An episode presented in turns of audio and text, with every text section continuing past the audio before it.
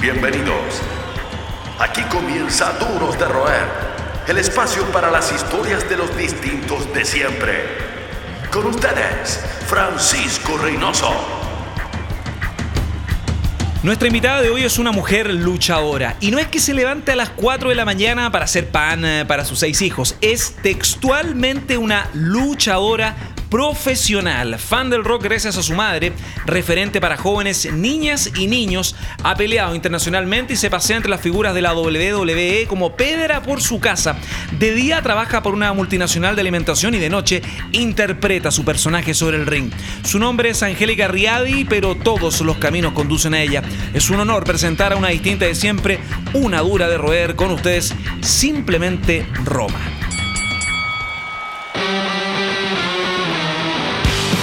¿Qué tal, Roma? Bienvenida a Duros de Roer. Hola, muchas gracias por la invitación. Hoy Muchas estamos, gracias. gracias. a la preproducción de Rodrigo, de parte del equipo, estamos fascinados con tu historia.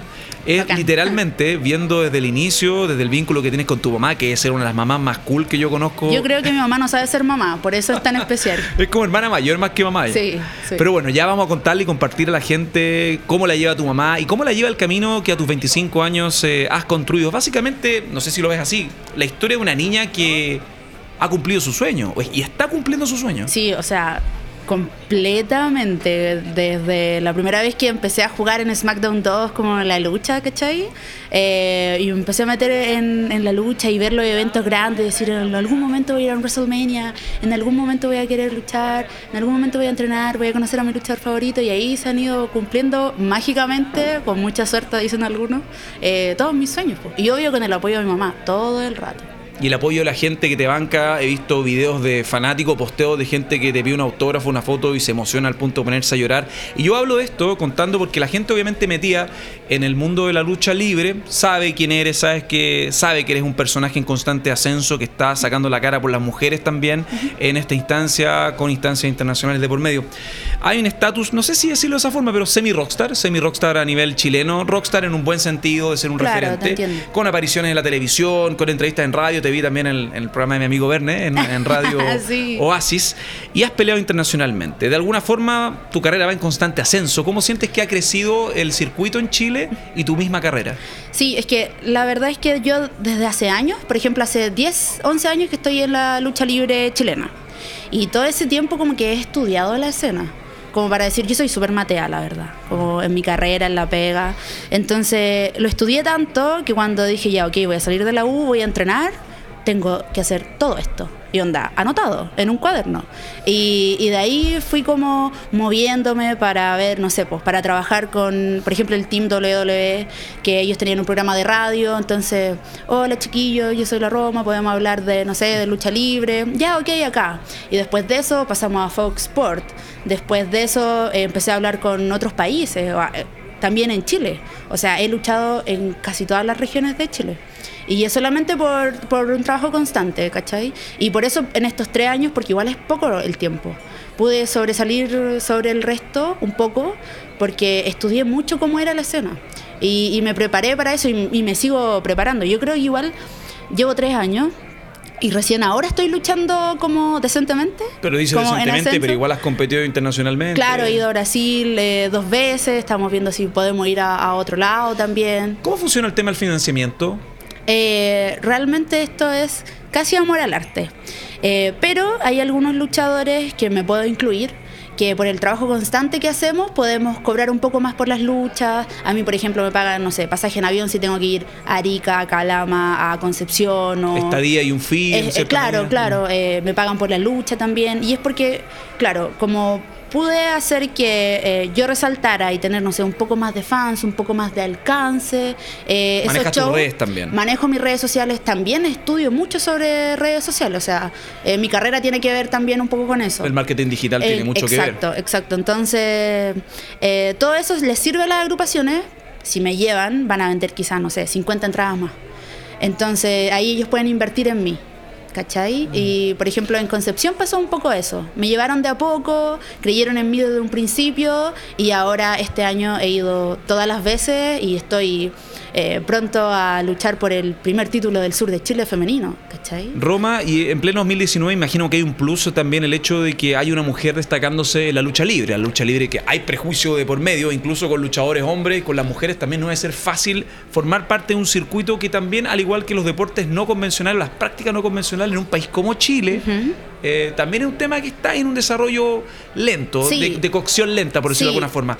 ¿Cómo sientes tú que lo toma la gente? Eh, ¿Te ve como un bicho raro? Con todos los...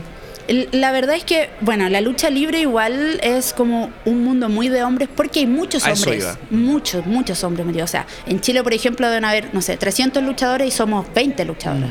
Eh, y antes, por ejemplo, en la W, en la era actitud, las mujeres eran muy sexualizadas. O sea, el segmento de la mujer era eh, qué tan linda te ves en bikini y, y o- no sé, o- o ¿cachai? No era... de los intermedios. Claro, claro, eran pocas las luchadoras que resaltaban, no sé, como Lita, Trish Stratus, eh, China, ¿cachai?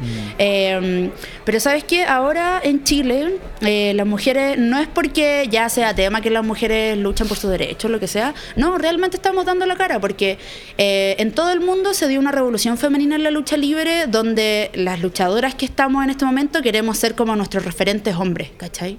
Onda, queremos ser como Michaels, queremos ser como Undertaker, queremos luchar igual de bien que, no sé, que un Kenny Omega. Entonces ya no, no, no tenemos como un límite como de algo femenino, ¿cachai? Sino que nosotros somos luchadores en general. Y en Chile eh, los hombres lo tomaron súper bien. ¿Cachai? Que yo he tenido luchas, muchas luchas con hombres y no hay ningún problema. Como que no he tenido ningún prejuicio, así como, no, es que no te, no te voy a pegar, no, es que, pucha, es que eres mujer, te puede doler. No, así como, ya, dale, yo sé que. Y eso es súper bueno. Ellos saben que yo estoy ahí porque, porque quiero luchar, ¿cachai? Y entrenamos a la par y los profes son súper preocupados. Yo por mi parte no he tenido ningún problema por ser mujer y de hecho es un plus de que ahora nosotros queramos luchar muy bien y, y que seamos mujer. Para la gente en general, el, público es súper atractivo igual. También el tema de la diversidad sexual ha estado presente, un tema ciudadano, pero que curiosamente, digo curiosamente porque uno jamás lo pensaría, Sí. hay cambios totales también en el ring. han, eh, han- he visto manifestaciones también. Sí, o sea, por ejemplo, eh, no sé, aquí en Chile hay un luchador que se llama Alessandro Mm. y salía con la bandera de LGTB, Mm. LGBT, ¿sí? ¿Está bien? Sí.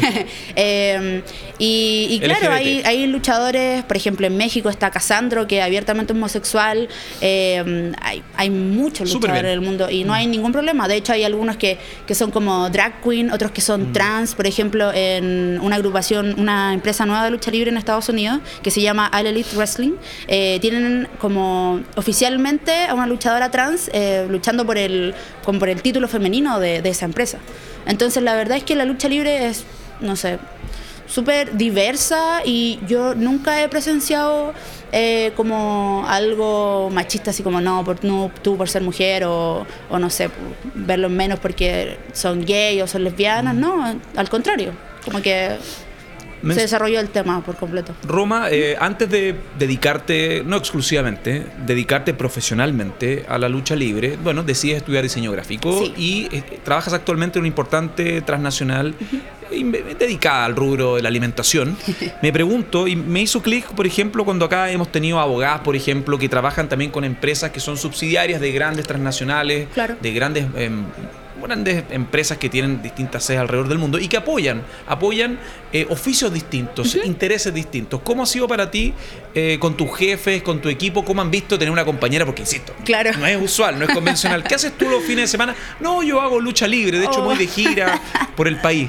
Sí, la verdad es que, mira, en un principio es difícil de entender porque eh, las personas en Chile, la mayoría son tan convencionales de trabajar las ocho horas diarias, de llegar a la casa, tomarse, acostarse y al otro día volver a hacerlo, que les cuesta creer que alguien sale de la pega, se va a entrenar tres horas, tiene que llegar a bañarse, a preocuparse de su alimentación y no sé qué, y así todos los días de la semana, y después el fin de semana va a Concepción a luchar, después se devuelve en avión el mismo día, después al otro día tiene que luchar el puede y después el lunes está como si nada en la pega. Bueno, igual con les toda la cuesta. energía. Claro, con toda la energía, porque al final igual soy feliz, ¿cachai? Y fuera la talla, ¿le enseñé alguna llave a, A lo- una ah, compañera? sí, obvio, lo amenazo, no, mentira. ¿Le he sacado la cresta a un compañero? No, jamás. Que, eh, ellos, eh, por ejemplo, ahora donde estoy trabajando, eh, yo no les quería contar.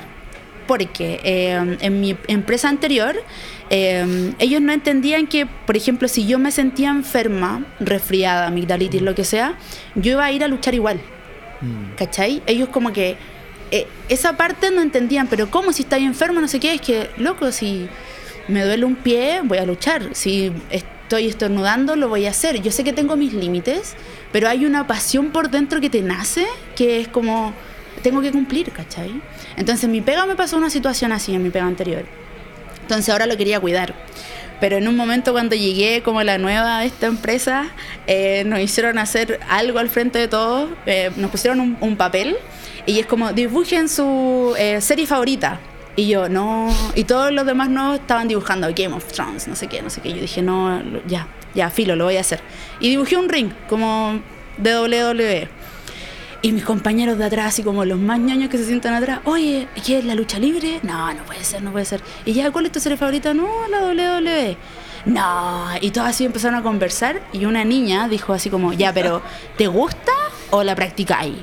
Y yo, pucha, me sentí como Iron Man cuando dice, yo soy Iron Man. Dije, eh, pucha, sí, sí la practico. Y todo así, ¡ah!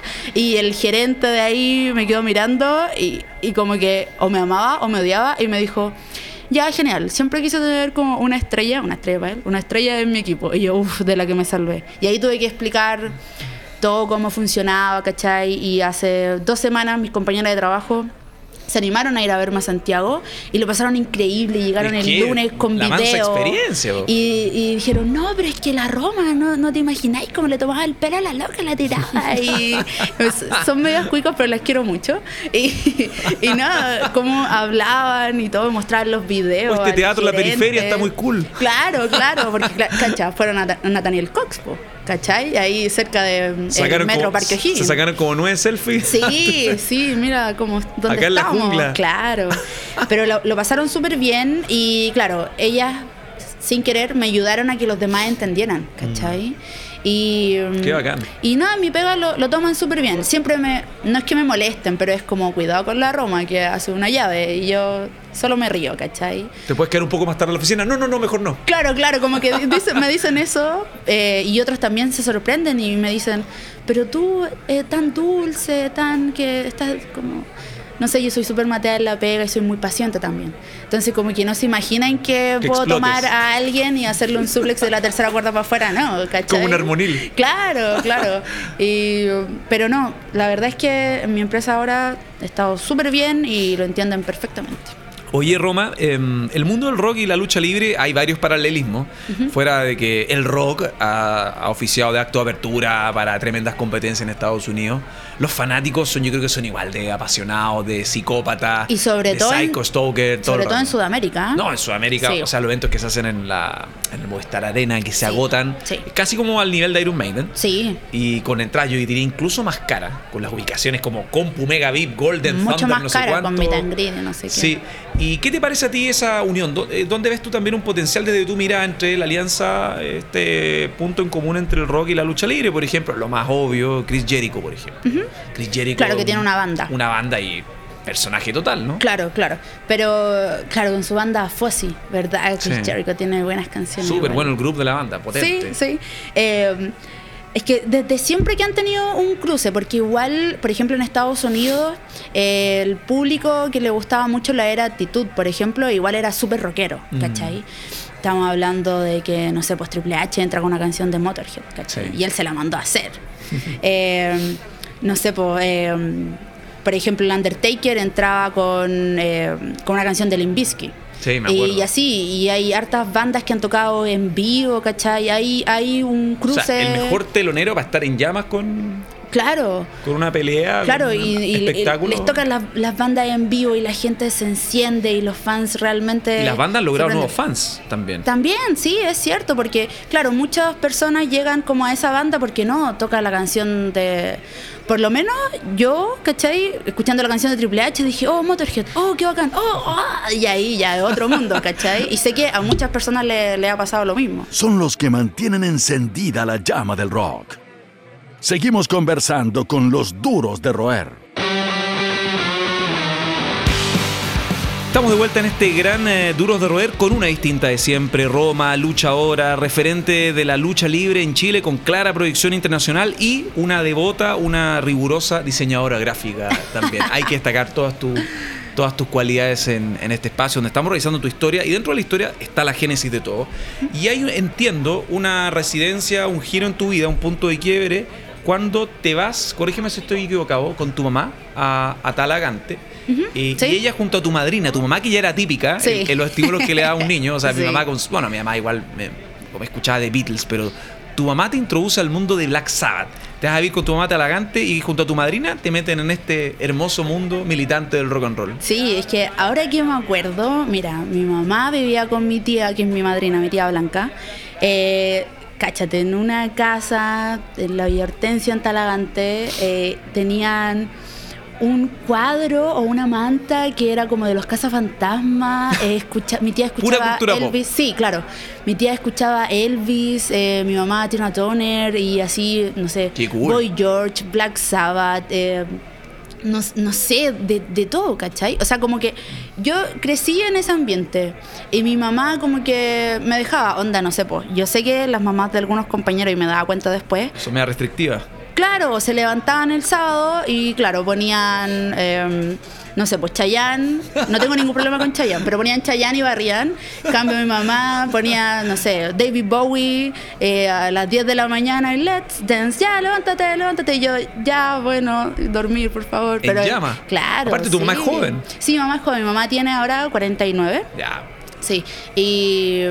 Pero nada, mi mamá se parecía un poco a Axel Rose cuando joven. He visto fotos ¿Cómo de Axl ella. Rose, así Sí, con- así, serio? pero no, pero, pero el, el- buen Axel Rose, el de hace 30 años atrás, por favor, claro, que quede claro. No el con retención de líquido. No, no, el, el del de- Appetite for Destruction. Así con, con la bandana, Sí. el pelo así alisado perfecto. Y bueno, mi mamá también eh, era muy buena para comprar discos, ¿cachai? Nosotros no teníamos muchas lucas, pero siempre íbamos a la feria del disco. ponte Siempre tú, había mall. plata para los discos. Siempre había un disco mensual, Increíble. ¿cachai? Entonces íbamos a la feria del disco, ¿cachai lo que estoy conversando? Feria del disco, lo- la gente No, ahora ya no cédula, sabe. cédula, identidad, piso, pero yo Claro. creo que la mitad, tenemos un público senior bien, Sí, importante, de más, ¿eh? sí, sí, Un es 35-50, hicimos Sí. una segmentación y ya, ya están llorando los que están escuchando. Sí, y, y mi mamá me decía, a ver este disco, no sé qué, y, y le gustaba comprar mucho como el disco con el DVD, ¿cachai? Entonces me acuerdo que teníamos uno de los Guns, que la portada era gris, me acuerdo, era como grande Ah, éxito. un grande éxito, sí, que sale con las rosas. Con Sí, las... sí, Claro. exacto. Y claro, el disco para ponerlo en la radio y el DVD ya Para los cuando. videos. Claro, para los videos, pues, ¿cachai? Era importante. Y, Y mamá me compraba. Sí, y me compraba, oye, mira, encontré este DVD de Nirvana, quizás te guste. Y yo, oh, bacán, ya. Y yo estoy hablando, yo tenía 10, 11 años. O sea, más estimula imposible. Eh, claro, y, y no, eh, mira, Blink 182, te compré esto, ah, ya, bacán. Y ahí como que empecé a escuchar mucho, mucha buena música. Y yo no tenía idea que mi mamá tenía como este gusto la música eh, tan bueno. Eh, ella tampoco se da cuenta que es bacán, ¿cachai? Porque tú la veías, una mujer muy dulce, que trabaja como en el sofá de elegante y es como ya piola. Pero en la casa llega y pone la Tina Turner como a 60 de volumen y baila como ella. ¿Cómo se llama tu mamá? Angélica. Angélica, Sí. perfecto. Y hay, un, hay, una, hay algo que encuentro incluso más increíble que eso. Que vas con Angélica a ver a Black Sabbath. Y Sí. lo pasan increíble, disfrutan el show de Sabbath, al punto de después terminar como los rituales que uno hace con los duros de roer del barrio, los amigos de la pega. Completo. Terminaste fuera. bajoneando después Sí, del concierto, así como un partner más. Sí. ¿Qué concierto fue el del Monumental? No, fue el último concierto Ah, de Black. Sabbath. Sí. En el Estadio Nacional. Sí, que justo fue también para mi cumpleaños. Ah, no, sí, ya, o no, sea, fue más simbólico imposible. Sí, sí, fue muy bueno. Bueno, eh, tengo una anécdota igual con, con eso. Mi mamá cuando chica me dijo, oye, mira, eh, estos son los Black Sabbath y, y te va a gustar porque el vocalista se llama Ozzy Osbourne y come murciélago en los conciertos. y yo, ¿qué? ¿Qué? Que no puede ser. Y, y Corte, te pasó un sí, murciélago de claro. juguete. No, y me decía, no, si en serio, el loco es terrible bacán. Mi mamá es así muy, muy piola. O sea, lo máximo. Sí. Yo creo que equipo de producción tenemos que entrevistar a la mamá de Roma. Hoy eh, eh, es bacán. Mi mamá es, es un 7. Producimos el traslado, todo. Claro, y, y yo siempre he dicho que mi mamá es tan bacán porque no sabe ser mamá. Por eso es como muy O sea, suelta. es tu amiga, es tu partner. Oye, si yo tenía 12 y me dijo, mira, ¿sabéis qué? Tú podís tomar, podís fumar, podís hacer lo que queráis con tu vida siempre y cuando me digáis dónde y cuándo. Aquí tenéis un celular. Tú me llamáis, me avisáis con quién estáis, y mi mamá era de la que aceptaba a todos mis amigos en la casa porque prefería conocerlos, ¿cachai?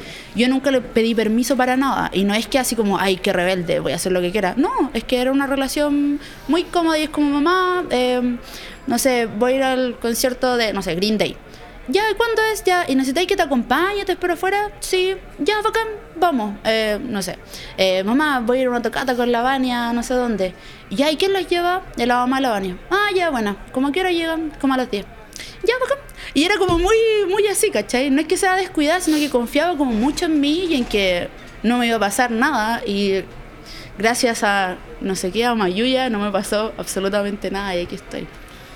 De Black Sabbath y el vínculo impresionante con tu mamá, eh, pasamos a Metallica. Eh, y quiero, quiero que me cuentes eh, por qué la siguiente canción que vamos a presentar es importante en tu vida, en tu discografía. Digo por qué, porque Metallica una anda recurrente en varios de los distintos, distintas de siempre que han pasado por el programa. Pero a mí no me deja llamar la atención que estemos ante una defensora, no digo que un mal disco, militante del Death Magnetic, porque uno dice Master of Es Puppets. que a nadie le gusta. No, a mí me gustó. Yo ¿Sí? discrepo de la grabación. Yo creo que Rick Rubin lo hizo con el practicante en ácido y la caja suena como caja galleta. Pero ese es otro tema. Pucha, Hay yo- buenas canciones del Death Magnetic. Yo no cacho, pero como que yo lo escuché caleta porque ese, ese año que fue el 2008, Ujú. que fue la primera vez que vino la W a Chile, eh, yo como que tuve una depresión muy fea por cosas que me pasaron. Y, y nada, vi una lucha, venía un, e- un evento que se llamaba No Mercy, un clásico de WWF y WWE, y, y luchaba Michaels, que era mi luchador favorito, con Chris Jericho. Y la canción del... del Magnetic. Claro, era de All Nightmare Long. Sí. Y yo, y las promos eran tan buenas. Y yo decía, no, no, ya, ¿cuál es este disco? Ya, descargar, ya, Ares, pa, pa, pa". Y yo así como, oh, no, y lo escuchaba siempre. Y sobre todo esa canción, te lo juro, mira, a mí me gustan los videojuegos, pero yo me compré un Play 3 hace poco con el eh, Guitar Hero de Metallica para jugar esa canción. Así de, de como de pegada, y es porque, claro, esa lucha de Chris Jericho con Michaels, es que ese año esos se pegaron unas luchas. Y yo sé que a nadie le gusta ese disco y no, sé si es esa a nadie. canción. No, es un buen disco. Me gusta más el, el último, pero. Pero esa, esa es mi canción favorita de. de y la de ese siguen disco. tocando por algo. Sí. Más que un club, una familia. Sigues junto a los duros de roer.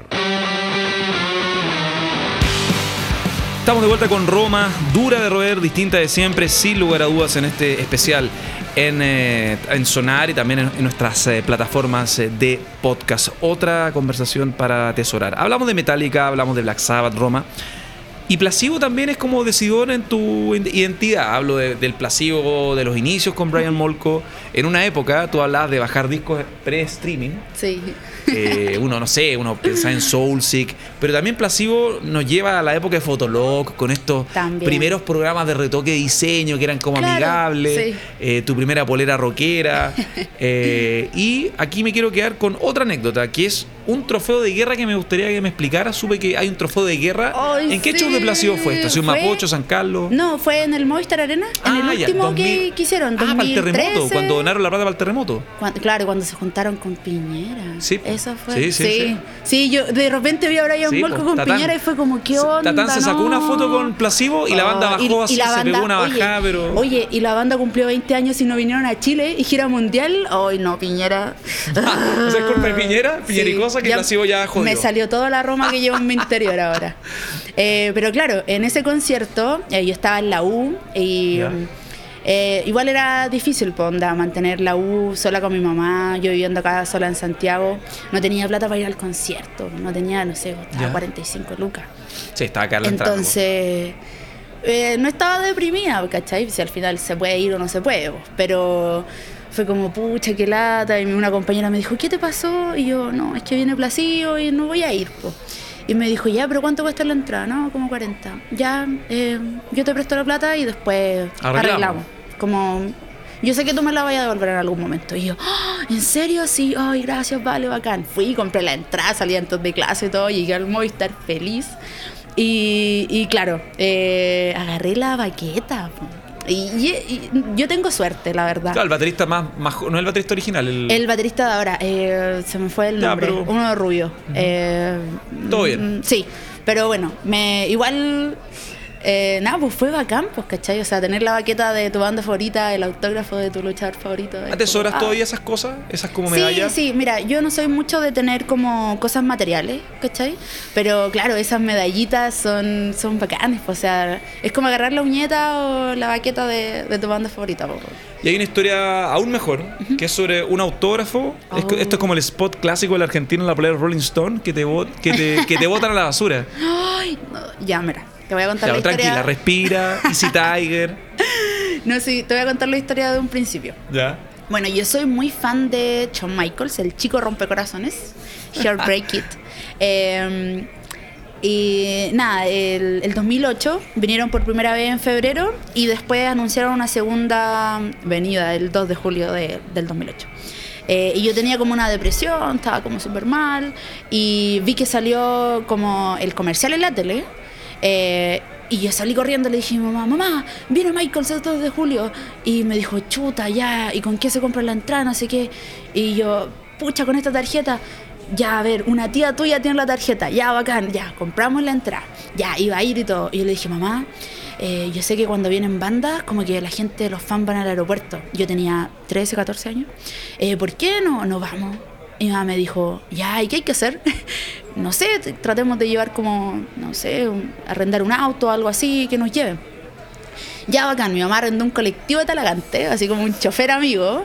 Eh, partimos a las 6 de la mañana, yo no dormí nada. Y yo hice un cartel que decía I love HBK, que significa Heartbreak Kid. Y en el corazón salía Michael en unas fotos que posó para Playboy, no sé en qué año, el 80 y tanto, 90 y tanto. Y salía como tapado con el, con el título de la W. Entonces yo imprimí esa foto con una amiga el día anterior, hice el afiche, lo pinté, todo, ya, bacán. Llegamos a las 6 y algo de la mañana, eh, a las 9 de la mañana yo no tenía idea que iban a llegar a las 9, yo fui a la vida, no vi en internet nada. Y, y claro, llegó, no sé, CM Punk, eh, Kane, Batista, grandes superestrellas. Cuando salió Batista, toda la gente se tiró arriba de Batista y yo no estaba ni ahí porque no me gusta. Y de repente sale un gorro vaquero y yo digo, ay, no, ya aquí, ya, este es el momento. Me va a dar algo. No, me va y me, me lo dio todo. O sea, yo, loco, yo así, ¿cuál fan de, Jonas Brothers? Así como, ¡ah! Peor. Pero para adentro, sin decir nada, quieta, Ah, en shock. en shock.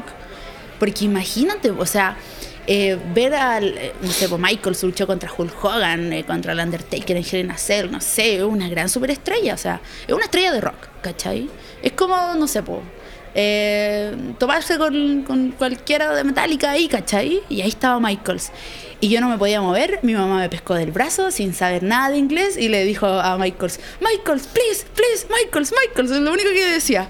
Y Michaels pasó por al lado mío con sus maletas, cachó que mi mamá estaba gritando como loca, se devolvió, me miró y yo dije, no, no, no, no. Y te lo juro que no me podía ni mover. Yo tenía el cartel doblado en mis manos y Michaels me tomó de las manos, cáchate, me, lo cuento y me emociono. Me toma de las, las manos, lo abre, se muere de la risa, pues si estaba en pelota con el título en el corazón. Y, y me pide un lápiz. Y yo no sé cómo tenía un plumón en el bolsillo, te lo juro. Yo no sé cómo llegó ahí. Se lo pasé, me autografió el cartel, se rió y se fue. Y mi mamá gritaba como loca, así como, ¡Sí, sí, ¡Lo sí, hicimos! lo hicimos! Y yo así, "Eh, eh, eh". no, no podía decir nada. Y estuve en shock como, no sé, como media hora. Y eso imagino estuvo enmarcado por lo menos. Sí, pues. Después yo enmarqué eso. Eh, lo tenía como en un cuadrito como de plástico, ¿cachai? Igual era grande. Pero es que lo tenía ahí, pues, ¿cachai? Andaba conmigo para todo. Yo me vine a vivir a Santiago cuando te- salí del colegio, Ya. me vine para acá, lo andaba trayendo conmigo, fui a vivir a la casa de una amiga. Y claro, como a los tres años yo me cambié de casa y dejé mis cosas de diseño ahí, pues. Papeles, cartulinas, no sé. Y estaba mi cuadro ahí. Yo dije, ya, tía, después lo vengo a buscar. Ya, acá. Volví y, y pesco el cuadro y lo doy vuelta y estaba vacío. Y yo dije, no, no, no, no. no. Y le pregunté a la tía, tía, pero aquí había algo. Me dijo, ah, sí, es que saqué como todos esos papeles y los boté a la basura. Y yo, mira, yo, yo no uso accesorios, no me gustan las cosas materiales, pero el único tesoro que tenía en mi vida era ese cartel de Michaels, te lo juro. Y, y me lo botó a la basura. Y ahí me sentí horrible, po, ¿cachai? Horrible, o sea, era mi joyita. Mi joyita para mí si no se lo andaba mostrando a todo el mundo, era mío nomás, pues, ¿cachai? Igual la vida te ha premiado con revancha en cierto sentido. Sí, de ser y- una fan, verlo desde la distancia a, por ejemplo, yo imagino, Sí. no sé, tratando de, porque yo no soy te- visto mucho un fanático de la lucha libre, hemos tenido acá a Werner Schurman, que son tipos que también amigos. Qué grande Werner, la agarraba. amigos también que, por ejemplo, llegaron al punto que en un festival de metal custodiaron y se transformaron en guardaespaldas de Chris Jericho. Claro. Eh, Mira, es que eso todo tiene conexión a, a este mismo momento. Porque claro, Werner fue a WrestleMania 11 creo, o 10, eh, y él se sacó unas fotos con Kurt Angle y con Michaels también. Eh, eso fue hace muchos años atrás. Werner, un gran icono de la lucha libre nacional, campeón de la SWA, que tuve la, la suerte de haber luchado contra Werner una vez en CNL y yo me sentía bacán porque Werner con la con las zapatillas que promocionaba la SWA, yo no, lo encuentro bacán. Y la banda que tiene, lo he, el Straight Terror, sí. lo he ido a ver como tres veces, loco, son muy buenos. Me toca un monstruo en la batería. Sí, sí, un monstruo seco. Y, y claro, este año eh, me tocó la revancha. Eh, por primera vez cumplí mi sueño de ir a WrestleMania, que es como el Super Bowl, ponte tú, pero de la lucha libre. Pero fuiste como acreditada, no fuiste como de público. Claro, o sea, yo me compré todo por, por, por mí, compré todo. Eh, pasaje, donde me voy a quedar, no sé qué. Y las acreditaciones para este evento son súper limitadas. Eh, se entregan cuatro meses antes del, del show. Pero como yo trabajé en Foxport, eh, hablé con la gente de Foxport Ah. Chile porque tenía un programa donde hablaba solo de lucha libre los miércoles. Y ellos me hicieron las movidas para allá, para acá, no, es que la Roma va a ir, iba a mandar cosas para Latinoamérica, los medios digitales, no sé qué, ya, bacán. Y como conocía a la gente de W en español, eh, porque trabajamos en conjuntos con ellos con Fox eh, en diciembre del 2018, dijeron, ya, sí conocemos a la Roma, conocemos a su pega, bacán, acreditada. Y yo no lo podía creer. Y, y claro, nos, nos mandaron eh, el itinerario y de repente decía así como entrevista, 7 a.m. de la mañana en Brooklyn, eh, con Kurt Angle, Jeff Hardy, eh, no sé, Naomi. ¿Y cómo ha evolucionado tu inglés? Eh, no, lo hago pésimo, pero, pero ¿cachai que? Igual... Lucho Jara. Sí, Lucho Jara, Open English, todo. No, Lucho Jara nunca. Pero, eh, nada, Claro, igual, igual lo intenté. aperraste. Sí, aperrada total. O sea, eh, ¿Cómo iba a perder la ¿Cómo iba la a perder? oportunidad, ¿Cachai? Tenía preguntas escritas, las podía leer. Curangol, pucha. Eh, tenía súper buena paciencia con todo. El, el loco se retiraba el domingo, tenía una carrera increíble, luchó con grandes sobreestrellas, La Roca. Buen no timing para una entrevista, previo al retiro. Claro, claro. Y una paciencia, así sentados los dos a las 7 y media de la mañana ahí en ese hotel, tomando un café. Yo no lo podía creer. Yo creo que nunca he que- entrevistado a nadie a las 7 y media de la mañana. O sea, me refiero como artista. ¿En serio? ¿Qué, qué cuático como una No, a mí, a mí me dijeron 7 y media de la, Siete y media de la mañana, ahí en Brooklyn y fue como... Salvo que sea un noticiario, así como, ¿cachai? Un político, pero músico. Es los que, músicos- es que el- el- la semana de WrestleMania es una agenda súper apretada. Tienen activaciones todo el día, loco. Después Qué de eso, nos fuimos al Hard Rock Café. Después de eso, no sé, comí algo. Fui a Foot Locker, que había otra entrevista con otros luchadores. Después fui a ver el evento y después terminé a las 2 de la mañana y dormí dos horas porque el otro día había que seguir trabajando. ¿Tú creís que estaba cansado o algo? No, Estaba hiperventilado. feliz. Al otro día conocí a Michaels. Y ahí viene mi revancha. Porque al otro día había un meet and greet de Shawn Michaels. Y bueno, yo supe que iba a dar este meet and greet y fue como, aquí está la mía, a, a Javier, que era quien, mi cámara, que me acompañaba. Javier, no puedo creerlo, pero aquí está. Voy a hacer lo mismo que hice cuando hice el cartel hace 11 años atrás. Lo voy a pintar a mano, voy a ir con mi amiga Vania, vamos a imprimir la foto que, en un- bueno, en ese tiempo lo imprimí en un ciber. Picture in picture. Sí, bueno, pi- pintando todo a mano y lo voy a conseguir. Llega el día sábado, no había dormido absolutamente nada, una fila y estaba Michael ahí, yo no lo podía creer. Decía, ya aquí viene, aquí viene. Y me acerco, yo practicando esta cuestión en mi super chilensis inglés. Eh, bueno, lo voy a decir en español, pues, pero le dije, Michael, hace 11 años atrás tú me diste este autógrafo, que tenía una foto, eh, y hace algunos años alguien me lo botó a la basura y ahora lo quiero recuperar. Y lo, y lo pasé, ¿cachai? Y fue bacán porque iba a firmar con un lápiz rojo y dijo, ah, no, es azul. Pescó un lápiz azul y lo firmó en el mismo lado y yo así, "Ah, no, no, te- no, no, no. Y después me saqué una foto con él, la pueden ver ahí en Instagram. De hecho, es bacán porque es la foto que tiene más likes. Para mí es bacán, po, porque es- mi foto, eso significa amor para mí, ¿cachai? O sea, ya todo culmina en esa foto, mi revancha con, con el cartel de vuelta, ¿Y ¿cachai? contaste la Lo historia en ese posteo? ¿La historia como... No, para darle como una no, épica? No, no la conté. Lo único que puse fue como. Ah, siempre canto esa canción cuando soy feliz. ¿Han cachado que había un comercial que decía la felicidad ah, Sí. ah, ah, de sentir amor? Entonces siempre pongo eso. La felicidad de sentir amor hoy hace cantar a mi corazón. Roma, aunque ya parezca... Bueno, nosotros por algo, por algo estás acá a esta altura. ¿Te consideras una dura de roer? Eh, con la lucha libre, En general, o sea... totalmente, totalmente.